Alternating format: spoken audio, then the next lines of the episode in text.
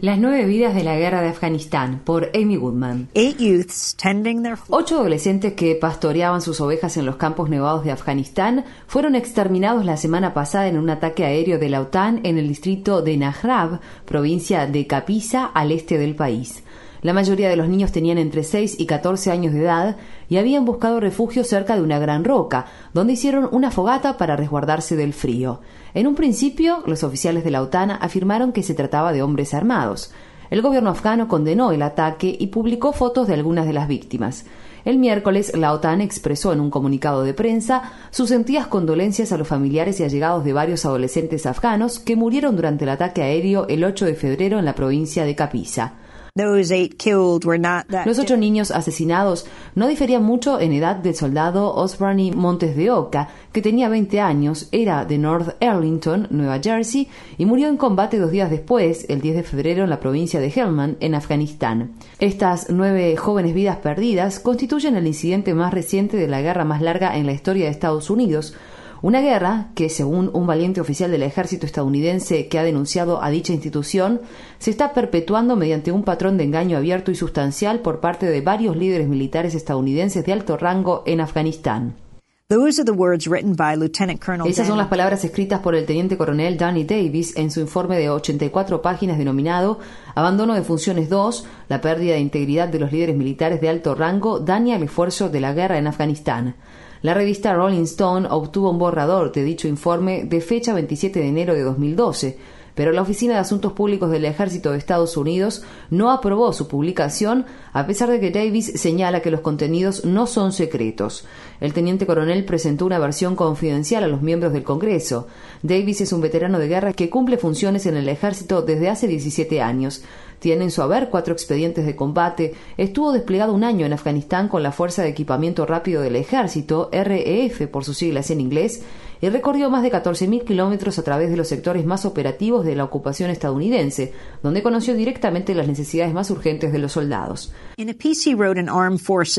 En un artículo que escribió para la revista Armed Force Journal, AFJ por sus siglas en inglés, titulado La verdad, las mentiras y Afganistán, Davis escribió acerca de su experiencia. Lo que vino se parecía en nada a las floridas declaraciones oficiales de los líderes de las fuerzas estadounidenses sobre las condiciones en el campo de batalla.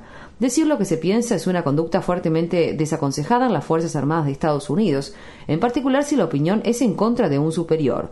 Su informe fue publicado por el periódico New York Times y la revista Rolling Stone, cuyo periodista Michael Hastings me dijo la realidad es que estamos ante un veterano de guerra que estuvo 17 años en el ejército, que fue desplegado cuatro veces, dos en Afganistán y dos en Irak, y decidió arriesgar su carrera, porque le quedan dos años y medio para jubilarse, porque siente que tiene la obligación moral de hacerlo.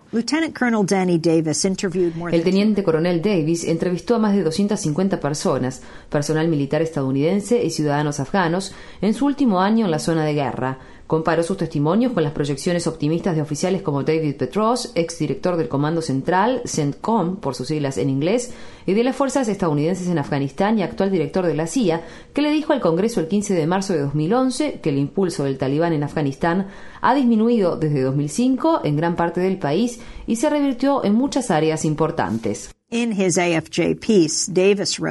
En su artículo para la revista AFJ, Davis señala, en cambio, fui testigo de la ausencia de éxito en prácticamente todos los niveles. Los insurgentes controlaban prácticamente todas las zonas de Afganistán fuera del campo visual de las bases estadounidenses o de la Fuerza Internacional de Asistencia para la Seguridad.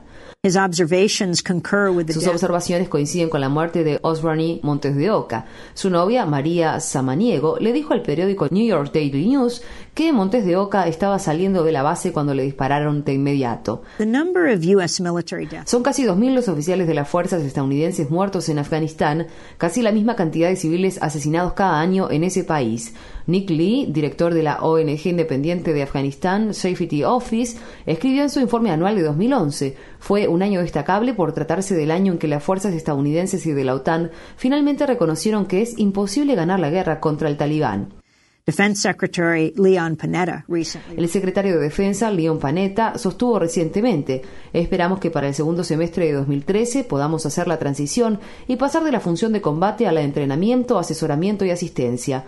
Petros contradijo esta afirmación al declarar que Estados Unidos continúa comprometido a poner fin a la misión de combate para finales de 2014. Mientras tanto, salen a la luz imágenes de infantes de marina estadounidenses orinando sobre cadáveres afganos o posando junto a la bandera nazi de la SS y las muertes continúan. El teniente coronel Davis escribe, cuando tienen que decidir si continuar o no la guerra, si cambiar de objetivos o terminar una campaña que no se puede ganar a un precio razonable, nuestros oficiales de alto rango tienen la obligación de decir la pura verdad al Congreso y al pueblo estadounidense.